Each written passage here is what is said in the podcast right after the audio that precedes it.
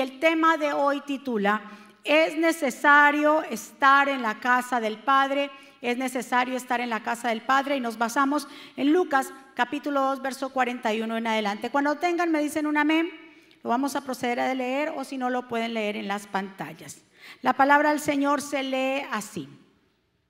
Iban sus padres todos los años a Jerusalén en la fiesta de la Pascua y cuando tuvo 12 años, refiriéndose a Jesús, subieron a Jerusalén conforme a la costumbre de la fiesta. Al regresar ellos, acabada la fiesta, se quedó el niño Jesús en Jerusalén sin que lo supieran José y su madre. Y pensando que estaba entre la compañía, anduvieron camino de un día y le buscaron entre los parientes y los conocidos. Pero como no le hallaron, volvieron a Jerusalén buscándole. Y aconteció que tres días después le hallaron en el templo, sentado en medio de los doctores de la ley, oyéndoles y preguntándoles. Y todos los que le oían se maravillaban de su inteligencia y de sus respuestas. Cuando le vieron, se sorprendieron y le dijo su madre, hijo, ¿por qué nos has hecho así? He aquí tu padre y yo hemos, hemos buscado con angustia. Entonces él les dijo, ¿por qué me buscabais? ¿No sabías que los negocios de mi padre me es necesario estar? Mas ellos no entendieron las palabras que habló y y descendió con ellos y volvió a Nazaret y estaba sujeto a ellos y su madre guardaba todas estas cosas en su corazón.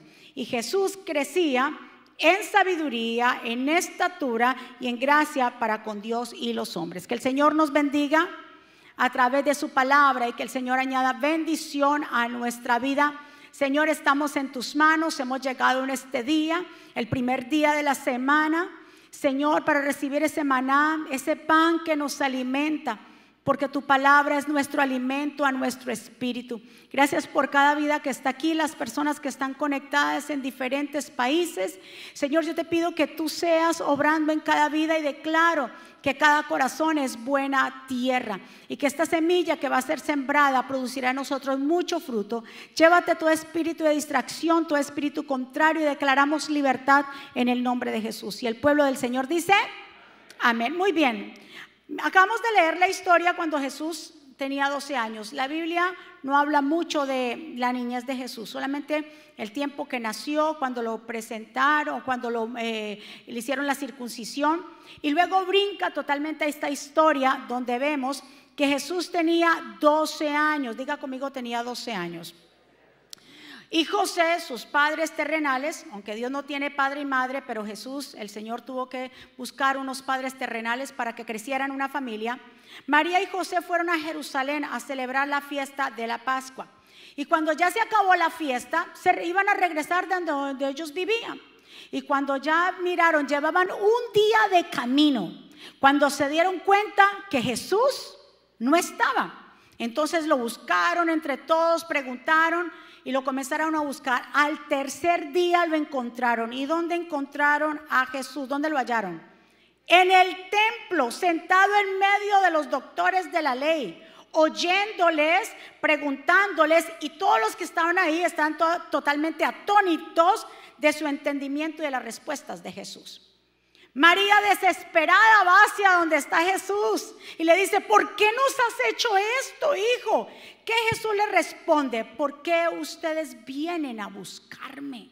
Y le dice estas palabras, ¿ustedes no saben que es necesario estar en los negocios de mi Padre?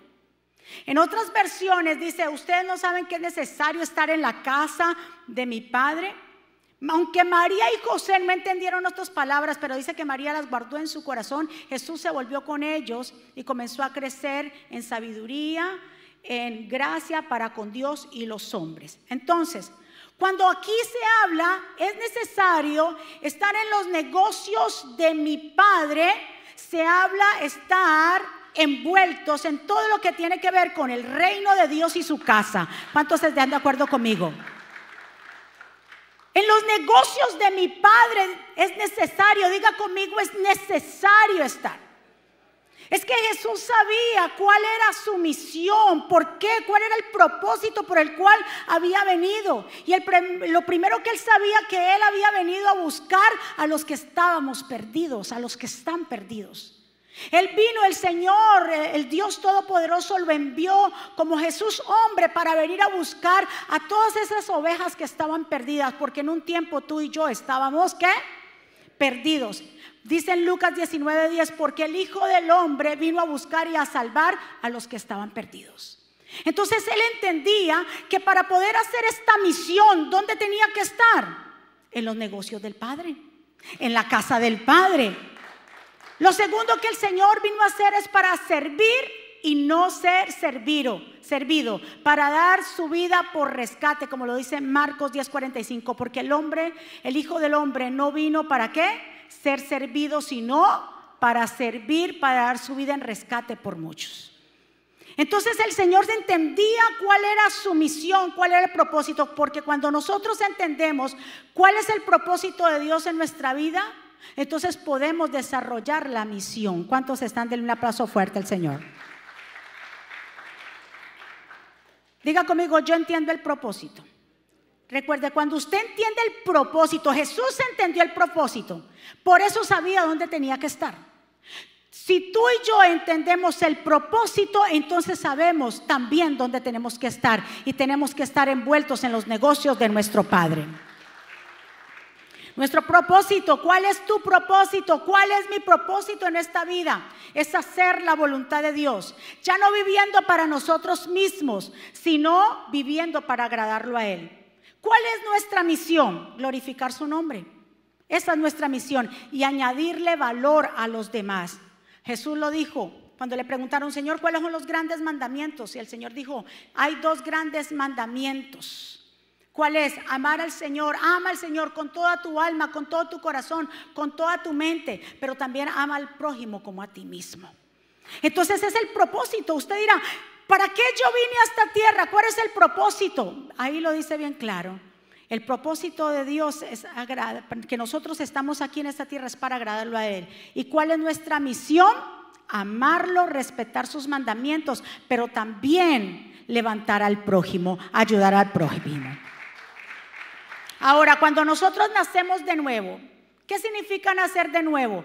Nacer en Jesús. Todos nacimos de una madre biológica. Pero ese parto nos, hace introducir a un mundo. Pero hay otro mundo que se llama el mundo espiritual. Y para yo poder estar en el mundo espiritual del reino de los cielos, que está preparado para que volvamos al cielo, para pertenecer a ese reino hay que nacer de nuevo. Y Jesús se lo dijo a Nicodemo, Nicodemo es necesario nacer del agua y del espíritu. Entonces cuando usted y yo nacemos de nuevo, nuestro interior busca estar conectado con las cosas espirituales. Nuestro interior tiene una sed de buscar de Dios. Nosotros ya no hay que obligarnos a venir a la casa del Señor el domingo porque nuestro interior ya sabe que nuestro espíritu busca estar envueltos en los negocios del Padre y estar en la casa del Padre. Porque lo hemos entendido. Ahora, hay distracciones en la vida por las cuales hay gente que no puede cumplir el propósito de Dios. ¿Por qué?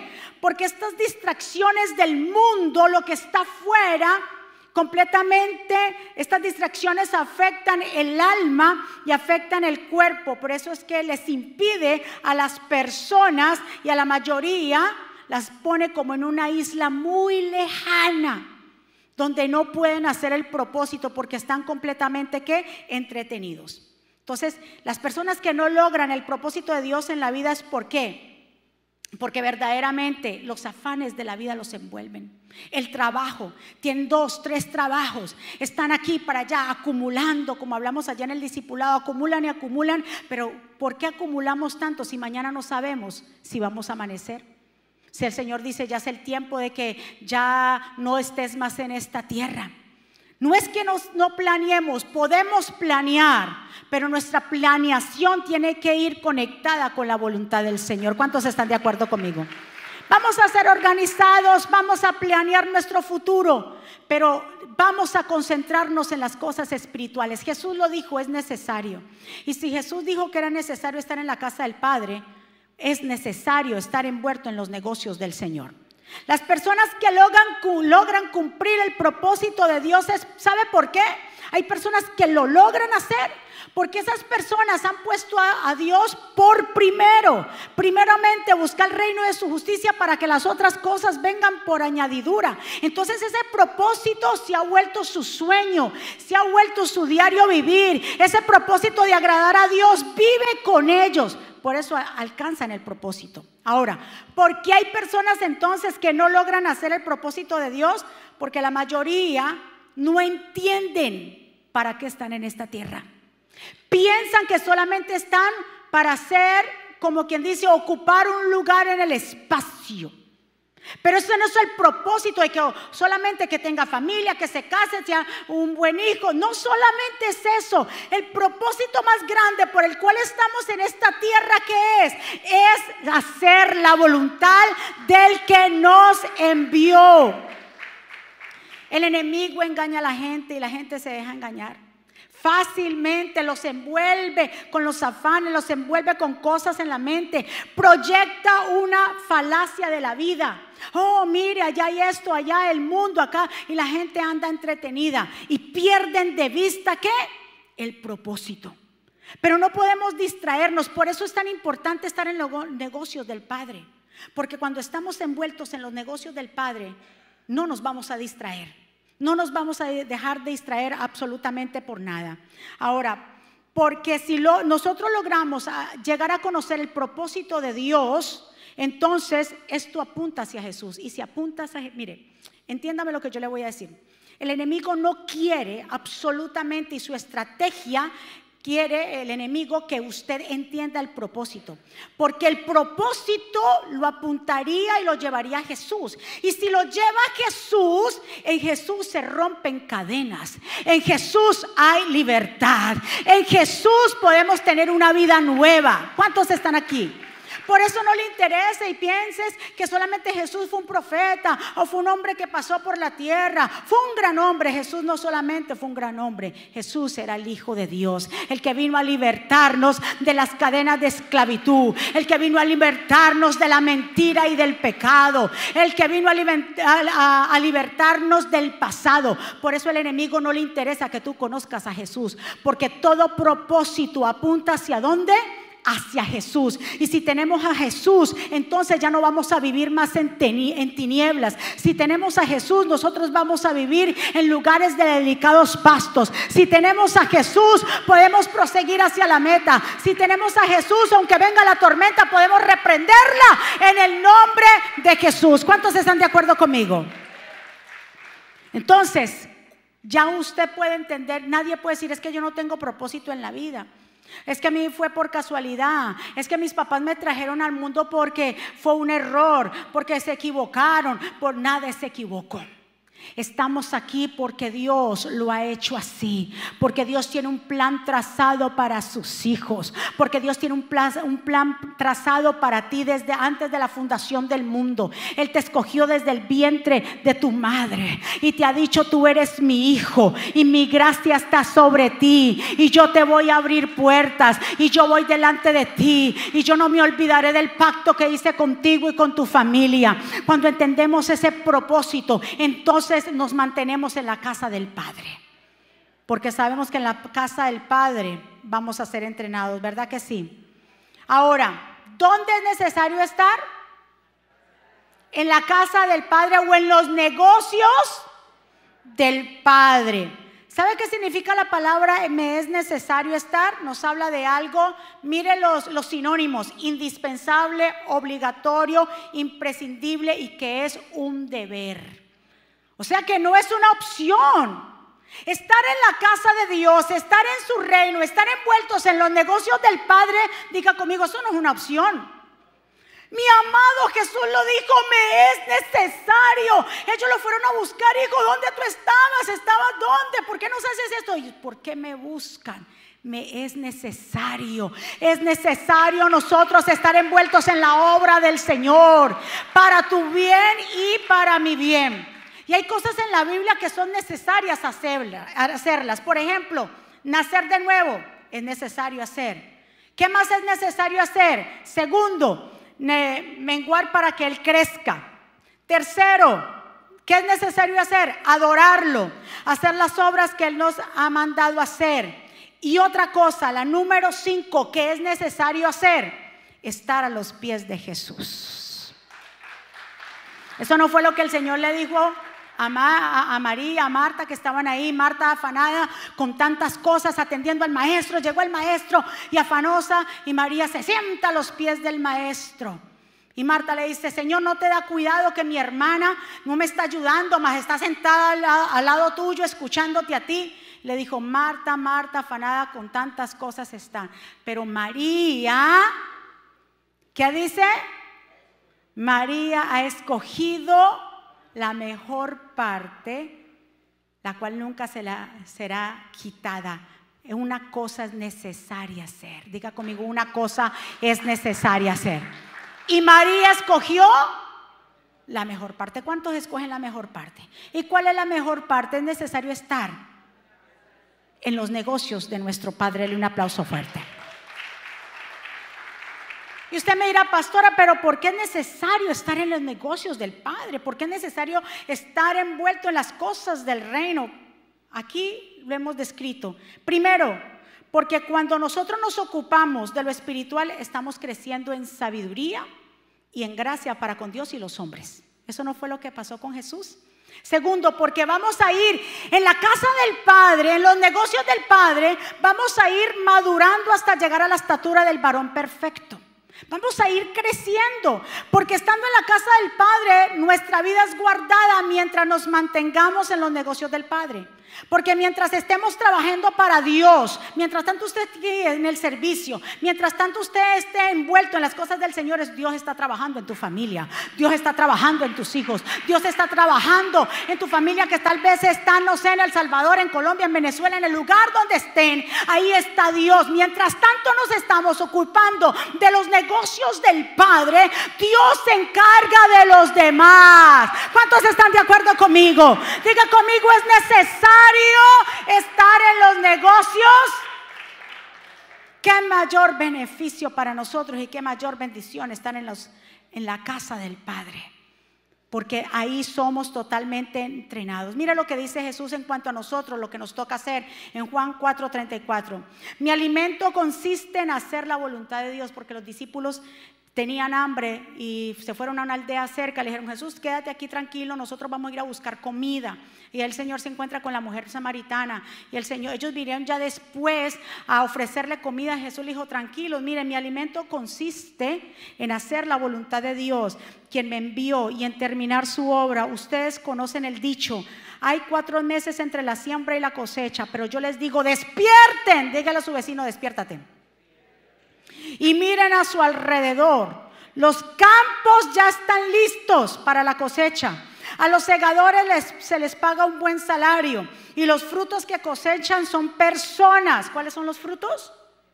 Las personas que pasan a tener vida eterna. ¿Qué alegría le espera tanto al que siembra como al que cosecha? Ya saben el dicho, uno siembra, otro cosecha. Y es cierto, yo los envío a ustedes a cosechar donde ustedes nunca sembraron. Otros ya habían hecho el trabajo, ahora a ustedes les toca levantar la cosecha. Y la cosecha está lista, las almas están ahí. Nos toca a nosotros hacer el trabajo, ir a predicar, a predicarle al vecino, a predicarle a la familia, ir por los lugares, hablar la palabra. El Señor ha dicho que tanto el que siembra como el que cosecha va a recibir recompensa. Ya la cosecha está lista. Ustedes ya no tienen que hacer nada, sino tener fe y dar el otro paso. ¿Cuántos están? Es que nos toca que hacer nuestro trabajo. Ese es el propósito de Dios, hacer su trabajo. La única manera para que haya ganancia y multiplicación es ocuparnos de los negocios. Por ahí hay un dicho que dice que la gente dice, el que tienda, tienda. El que tenga tienda, que la tienda, porque si no, ¿que qué? Que la venda.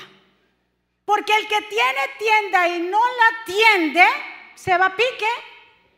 Entonces, si nosotros estamos en los negocios del Padre y no nos ocupamos del negocio del Padre, va a haber pérdida.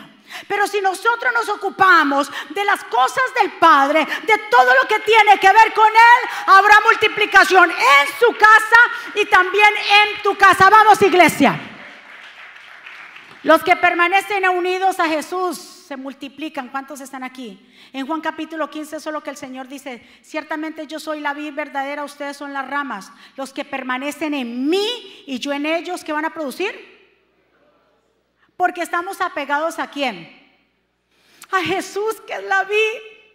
Por eso es necesario estar en los negocios de quién? ¿Usted qué está haciendo ahí sentado hoy? En los negocios de su papá. Usted está sentado, usted salió de su casa, usted se arregló muy hermoso, se pegó un baño. Bueno, espero que haya pegado un baño. Se, pegó un baño y se puso lindo porque usted dijo, voy a la casa de mi padre. Porque en la casa de mi padre, ¿qué dice? Me es necesario estar porque tu mismo espíritu te dice, ve a la casa de Dios, porque allí yo te voy a alimentar. Ve a la casa de tu Padre, envuélvete en los negocios de tu Padre. Porque nosotros somos los mayordomos. Él es, él es el dueño de la viña y de todo, y nosotros venimos a trabajar para Él. ¿Cuántos están aquí? Es como la del hijo pródigo en Lucas capítulo 15, verso 17, y ustedes conocen la historia, que dice el Señor que habla de la historia de la parábola del hijo pródigo, que tenía que dos hijos, uno mayor, uno menor. El menor, estando el padre en vida, le dice el menor, Señor, eh, papá, dame la mitad de la herencia que me corresponde. El papá nunca le dijo, no, muchacho, mira, no. Le dijo, bueno, está bien. Sí, y salió y se fue. Dice que el muchacho se fue a un lugar tan lejano que ahí completamente derrochó toda la herencia, todo lo que el papá le había dado, tanto que se quedó sin nada y llegó una hambruna al lugar donde el muchacho estaba viviendo. Entonces ya no tenía nada, estaba aguantando hambre, por allá quiso conseguir trabajo. Dice que él hasta deseaba, veía la comida de los cerdos, o sea, lo que se le llama algarrobas que comían, le parecía delicioso para sus ojos. Y dijo una vez, dice, y cuando este joven entró en sí, dice, pero ven acá en la casa de mi padre, ¿dónde? En la casa de mi padre hay muchos jornaleros y ellos verdaderamente comen mejor que yo. Regresar a la casa de mi padre. Yo me siento arrepentido. Yo voy de nuevo a la casa de mi padre y que él me reciba y que aún me tenga. Ya no de pronto no me vea como su hijo, al menos como un jornalero. ¿Con quién yo hablo aquí en esta mañana? Porque ¿cuántos saben que es en la casa del Padre es que tenemos la bendición. Tu bendición no depende de tu trabajo. En tu trabajo un día te pueden votar y decir, mire, ya, lay off, no trabajas más. No, te pueden votar del trabajo, te puede dejar eh, esposa, esposo, los hijos, pueden cerrarte las puertas de una manera u otra en lugares. Pero cuando Dios va con nosotros, Dios va a abrir camino. ¿Cuántos están aquí? Me impresiona que la Biblia resalte que este joven se mudó a una tierra distante. ¿Ustedes por creen que este joven se mudó a una tierra distante de su padre? Dijo, qué pereza yo tener al lado mi papá. Pero lo que él no sabía, que yéndose entre más lejos se, iba del, se, iba del padre, más mal le iba a, a dar. ¿Cuántos están? Porque hay gente que piensa, lejos, para que no me conozca, me voy lejos. Pero tú no sabes que entre más lejos esté, peor las cosas se ponen para ti.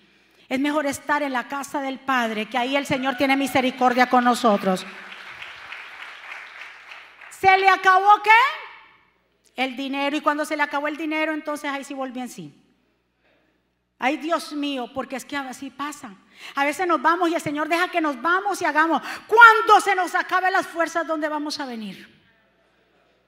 Porque sabemos que ahí está Dios siempre con los brazos abiertos, recibiéndonos a nosotros cuando se te acaben las fuerzas, cuando se te cierren las puertas, cuando ya tú entras en una depresión, una tristeza, ¿qué es lo que tienes que hacer? Regresar a la casa del Padre.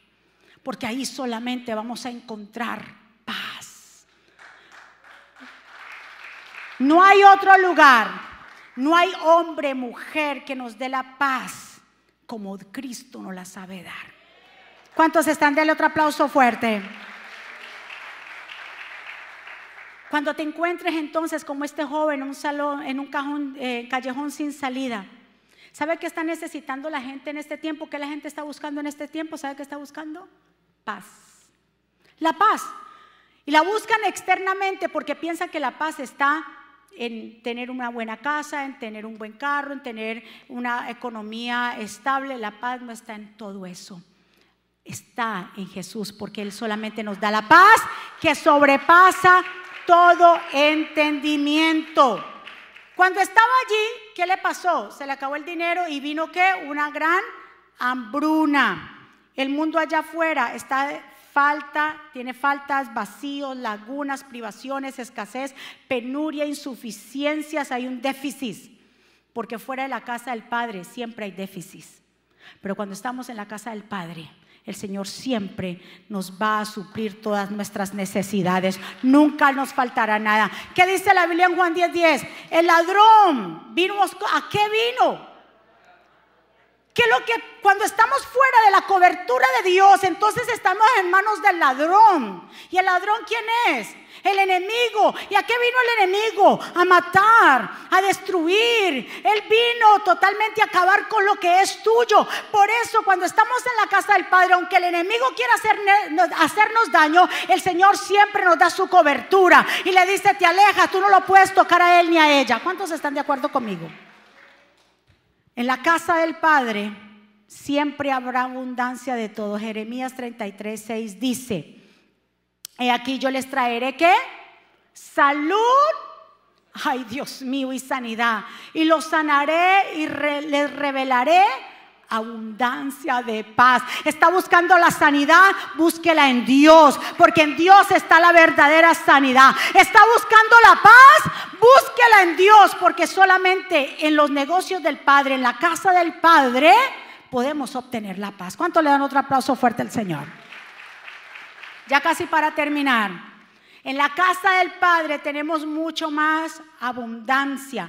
Dice Efesios capítulo 3, verso 20. Y aquel que es poderoso para hacer todo mucho más abundante. ¿Qué es lo que Dios hace? Diga conmigo, abunda las cosas de lo que pedimos o entendemos según el poder que obra en nosotros. Entonces Dios hace de lo poco a lo mucho, porque Dios es un Dios que multiplica. Mire, podemos tener poco, pero en, en las manos del Señor se hace que mucho del otro aplauso fuerte. Así que yo le pregunto, ¿dónde usted es necesario que usted y yo estemos? Diga, en la casa del Padre o en los negocios, porque eso fue lo que dice la versión Reina Valera, en los negocios de mi Padre. Si usted quiere, quiere ocuparse fuera de los negocios del papá, de papá, va a haber pérdida. Mire lo que dice, y me gusta esto cuando habla totalmente de la vida militar. Dice 2 Timoteo 2.4, ningún soldado, nosotros somos soldados del Señor. Entonces pone como una analogía entre el servicio militar. Cuando una persona está prestando servicio militar, esa persona cuando está activa, esa persona que paga servicio militar lo ponen en una base, ahí vive, lejos de su familia, está en las manos del gobierno, si hay una guerra lo mandan, tiene que hacer todo porque ya hay un jefe, ya sus papás ya no son los jefes, los jefes son el gobierno. ¿Verdad que sí? Se apartan completamente, son unos soldados. Y la Biblia entonces pone esta analogía y dice, ningún soldado que está en servicio activo, ¿cuántos aquí están activos? Usted no me diga que usted está en reserva. o agente secreto. Aquí no vale soldado en reserva. Estoy hablando de lo espiritual, porque yo sé que aquí hay soldados que están en reserva. No, estamos hablando de lo espiritual. Porque el de reserva lo llaman cuando, cuando, cuando lo necesitas que lo llaman. Diga, yo no soy soldado de reserva. Usted es soldado de Cristo que cuando todo el tiempo está activo y siempre está pendiente como soldado. ¿Cuántos están? Mire lo que dice. Ningún soldado en servicio activo se enreda en los negocios de la vida diaria. A fin de poder agradar al que lo reclutó como soldado. ¿Quién a nosotros nos reclutó? Jesucristo. Y si estamos en servicio activo, no nos podemos enredar en los negocios de qué. No nos podemos enredar en los negocios del mundo porque el que está activo tiene que saber entender que hay uno que lo comanda que hay uno que lo manda, que hay uno hay que, que rendirle cuentas y se llama Jesús. Por eso en los negocios de mi Padre es necesario estar del otro aplauso fuerte. Nos, nos podemos enredar. Ser cristianos hoy, domingo y mañana lunes ser de reserva. Viviendo una vida civil, no. Somos hijos de Dios 24 horas al día, 365 días a la semana. Esté en Nueva York, esté en donde esté, esté en el lugar, siempre seré hijo de Dios. Porque somos soldados activos. Y en la casa de nuestro Padre es necesario estar. Del otro aplauso fuerte al Señor. Usted me preguntará, ¿y qué es enredarse en los asuntos del mundo? ¿Qué enredarse en los asuntos de la vida? Pues déjame decirte que es dedicar nuestras fuerzas y nuestros pensamientos a la obra ajena de Dios. Es completamente hacer otras cosas fuera de Dios. Dedicarse a trabajar demasiado y no a Dios. De llenar y acumular y olvidarse de Dios, enredarse en las cosas del mundo, es envolvernos en el pecado, en las debilidades. Pero cuando estamos verdaderamente en los negocios de nuestro Padre, ¿sabe qué hace cuando estamos envueltos en los negocios del Padre? Nos evita y el Señor nos ayuda y nos entrena para que cuando venga una tentación salir corriendo de ella. Por eso la insistencia que le decimos los hermanos, hermanos, congregues, hermano, mire, y no, y no es, Dios ha puesto ese, para eso ha puesto los pastores con ese sentir de exhortar, de ayudar, de levantar, porque entendemos con quién nos estamos enfrentando afuera y que la gente es fácil de enredarse en las cosas del mundo. Fácil decir, ¿sabe qué? No, no, no, no voy a servir, no voy a ir a la iglesia, hoy no voy a orar, hoy no voy a leer la palabra del Señor. Mis amados, cuando uno se enreda en las cosas de afuera del mundo, es cuando la gente comienza a preocuparse por las cosas materiales y solamente a pensar que su vida, usted es el centro de su vida y a Dios lo ha dejado por fuera. Estamos a tiempo. Si usted se ha sentido que ha estado lejos de la casa, o de los negocios de, su Padre Celestial, todavía está tiempo para volver a la casa de Dios. Usted dirá, pero es que yo estoy en la casa de Dios, pero tal vez estás en qué? En reserva. Y ahí esperando. Y entonces dicen, y ve hermano, ¿y usted cuándo se va a volver en los negocios del Señor? Cuando Dios me confirme. Pero ya Dios te confirmó, desde que tú naciste de nuevo, ya Dios te confirmó a servirle a Él. Denle un aplauso fuerte a papá. ¿Sabes por qué es necesario estar en los negocios del Padre? Porque allí Dios nos entrena. Es como cuando el Señor le dijo a Jeremías, Jeremías, yo quiero darle un mensaje a la casa de Israel. Ve al donde está el alfarero porque ¿cuánto sabes que en la casa del alfarero estamos en las manos del alfarero? Tú y yo somos como el barro, somos barros, no somos cogidos del polvo. Y el Señor le dice a Jeremías, ve a la casa del alfarero y mira porque yo les voy a dar un mensaje. Y cuando llegó Jeremías, estaba allí, eh, el, alfarero estaba eh, sobre una rueda, estaba haciendo una vasija con el barro y vio que la vasija que el alfarero estaba haciendo se desborona y vuelve y la hace de nuevo. Y ahí entra el mensaje del Señor hacia la casa de Israel y le dice, así como esta vasija tal vez se, se, puso, se desboronó en las manos del alfarero y la volvió a hacer de nuevo, así yo no puedo volver a hacer contigo, casa de Israel.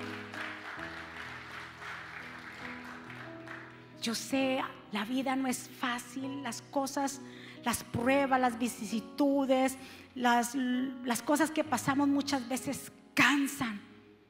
Pero el Señor dice, por eso vengan a mí todos los que están trabajados y cargados, que yo los voy a hacer descansar. Es mejor estar en la casa del alfarero con el alfarero, que nos moldee, aunque nos duela, porque duele, sí, duele ser moldeados, pero es mejor que Él nos vuelva a hacer de nuevo, porque su gran diseño está en su mente. Él sabe qué clase de vasija vas a ser tú y voy a ser yo. Él sabe, Él ya lo tiene en su mente. El barro no le puede decir al alfarero, no me hagas así o me hagas así. No me gusta como me estás haciendo. Y duele, pero vale la pena. Que aunque nos duela, aunque muchas cosas sean arrancadas de nuestra vida, pero es mejor estar en la casa del Padre, en los negocios del Padre, en la casa del alfarero. ¿Cuántos están de acuerdo conmigo? Bien claro aquí lo dice, porque en la casa del Padre también es necesario estar, porque Dios nos convertiría en vasos para uso especial, como lo dice 2 Timoteo 2:20 pero una, en una casa grande no solamente hay vasos de oro y plata, sino también de madera y de barro. Además, unos tienen fines especiales y otros fines comunes. Entonces, en la casa del Señor, el Señor nos convierte en vasos no comunes, sino especiales. ¿Tú quieres convertirte en un vaso especial para Dios? Mantente envuelto en los negocios del Padre. No te desenfoques.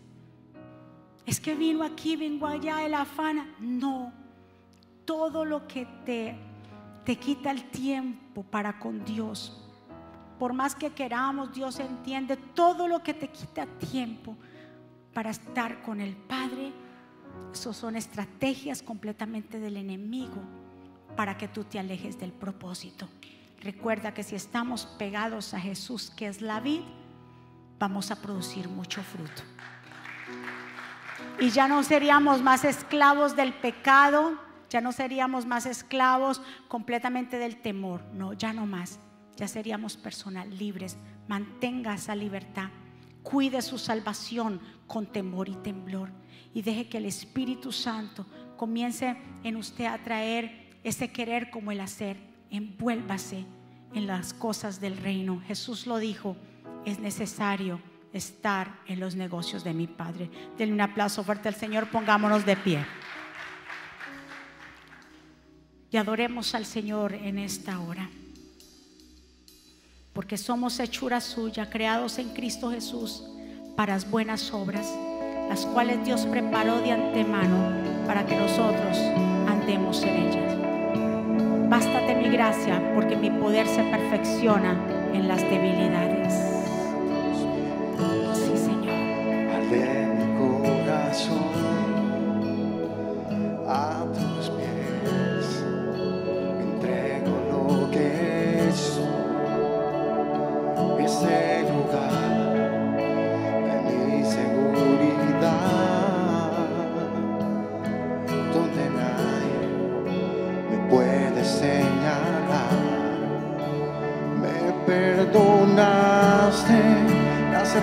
A tu presencia, me levantaste me postro adorarte.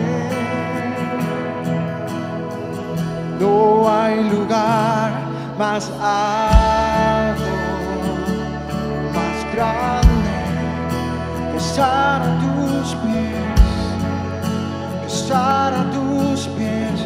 No hay lugar más alto, estar a tus pies, estar a tus pies. a tus pies,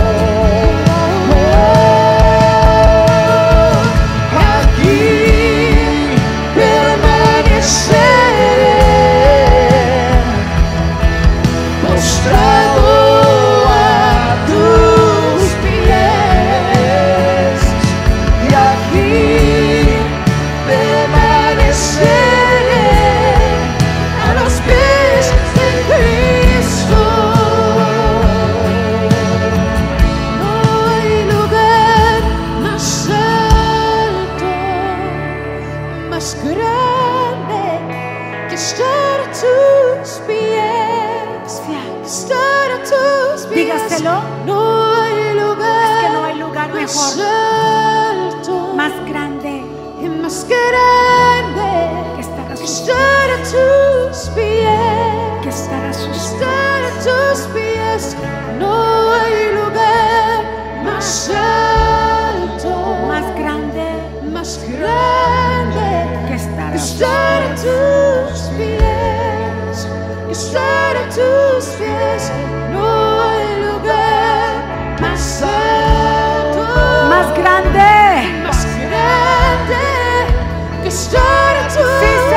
vamos iglesia, dígale.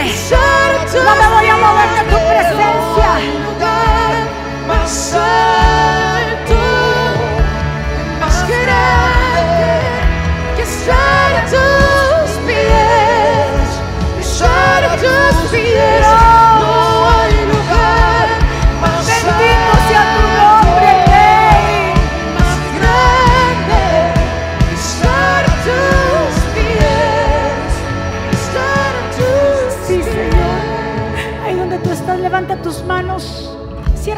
Por unos instantes. No mire a la persona que está a su lado.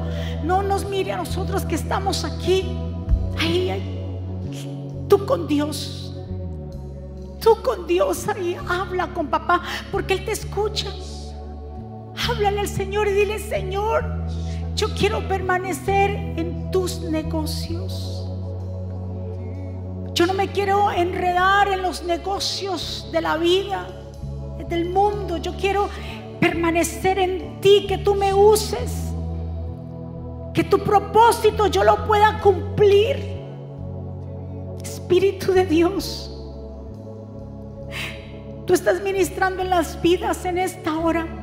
Mi amado, para que usted me pueda entender, no es que dejemos el trabajo secular, no, no es que dejes tu negocio y que dejes tu empresa, no, antes al contrario, que Dios entonces te use en tu empresa.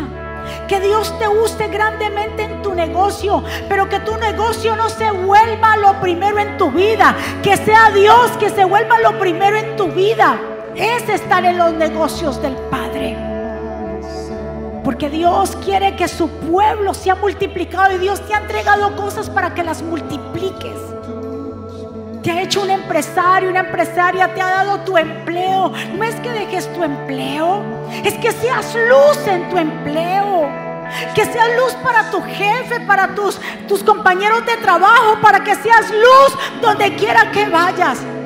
Porque cuando estamos en los negocios del Padre, cuando salimos allá, somos sal de la tierra y luz de este mundo.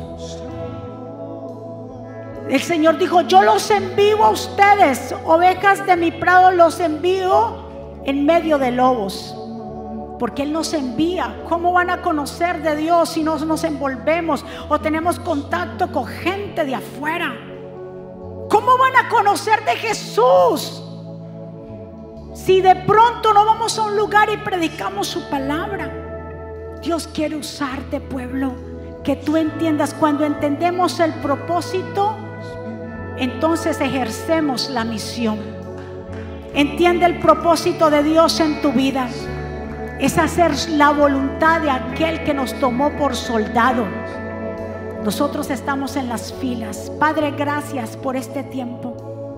Gracias por cada vida que está en este lugar, por cada persona que nos está viendo. Señor, tú has impartido vida sobre ellos. Tú has impartido esta palabra sobre nosotros, que es estar en los negocios del Padre. Porque cuando estamos en tus negocios, tú te ocupas de lo demás. Te ocupas de los hijos, te ocupas del matrimonio, te ocupas. Porque nada de lo que hagamos para ti es pérdida, siempre es multiplicación y ganancia. Te pido, Señor, que esta palabra cada persona se la lleve en su corazón y la ponga por obra.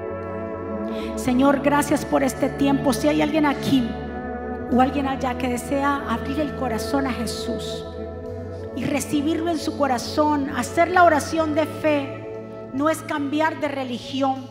Hacer la oración de fe es cambiar de relación. Y yo te invito a que tengas una relación con Jesús, con Él, no con una religión ni con una institución. Él es con Él porque Él es el Hijo de Dios, porque Él es el que trae paz y Él fue que fue a la cruz y pagó un precio muy alto. Te invito que si quieres comenzar a nacer de nuevo, es necesario nacer de nuevo para ver el reino de los cielos. Yo te invito a que juntos hagamos esta oración y repitas conmigo, Señor Jesús, yo te doy gracias por mi vida. Te pido perdón por mis pecados. Yo te recibo como mi Señor y suficiente Salvador. Perdóname, ayúdame, enséñame, dirígeme. Te entrego mi vida, mi corazón, mi familia. Toma el timón de mi vida. Yo no quiero más estar en control de ese timón. Yo quiero que tú tomes el control. Quiero hacer tu propósito. Quiero envolverme en los negocios de mi Padre. Porque es necesario. Así como este hijo pródigo que regresó, Señor. Yo vengo ante ti reconociendo que en la casa de mi Padre hay abundancia de paz y sanidad. Te doy gracias, Señor, por haberme salvado. En el nombre de Jesús, un aplauso fuerte.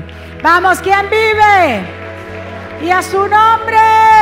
¿Cómo está el pueblo de Dios? Revestidos. ¿Cuántos recibieron esta palabra de parte del Señor? Que es necesario estar en los negocios del Padre, en la casa del Señor, porque ahí vamos a ser entrenados, guardados. Ahí Dios nos va a moldear, mejor dicho, pero vamos a salir unas vasijas de honra en las manos del alfarero. Vamos a despedirnos entonces, vamos a levantar nuestras manitas delante del Señor. Muchísimas gracias a todos ustedes por venir a esta casa y haberla escogido como casa de oración y casa de adoración. Lo único que queremos aquí es hacer la voluntad del Padre. Eso es nuestro eh, propósito y la misión es agradarlo a Él, servirles a ustedes, pero primeramente agradarle a Él y que usted comience a caminar en fe, comience a creerle y verás cómo Dios va a abrir puertas en su vida. Padre, te damos gracias por este tiempo maravilloso en que tú nos permites estar en tu casa. Gracias por tus hijos que han llegado a este lugar. Gracias por nuestros niños y la academia.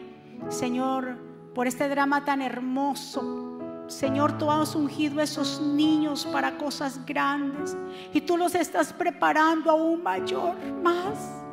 Estás preparando esta casa para una generación de jóvenes y de estos niños que van a crecer, Padre, en tu temor.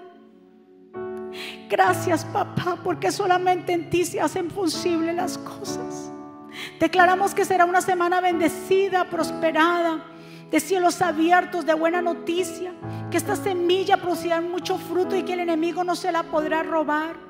Y que cuando tu pueblo trate de venir angustia, se aferre a la paz que sobrepasa todo entendimiento. Pueblo del Señor, que Jehová te bendiga y te guarde. Que Jehová haga resplandecer su rostro sobre ti y tenga de ti misericordia. Que Jehová alce sobre ti su rostro y ponga en ti paz. Y termino con estas palabras. Vivan en gozo. Sigan creciendo hasta alcanzar la madurez. Anímense los unos a los otros. Vivan en paz y armonía. Entonces el Dios de amor y paz estará con ustedes. Que la gracia del Señor Jesucristo, la comunión con el Señor y la comunión con el Espíritu Santo sea con todos ustedes. Dios me los bendiga, Dios me los guarde. Saludados los unos a los otros. Muchas bendiciones. Gracias.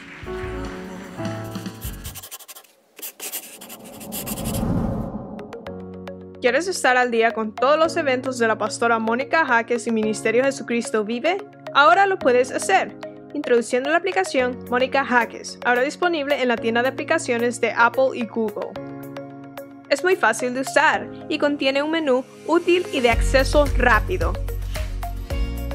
Ahora podrás acceder al último libro de la pastora Mónica, eventos, palabras de fe e incluso comunicarte con nosotros vía chat.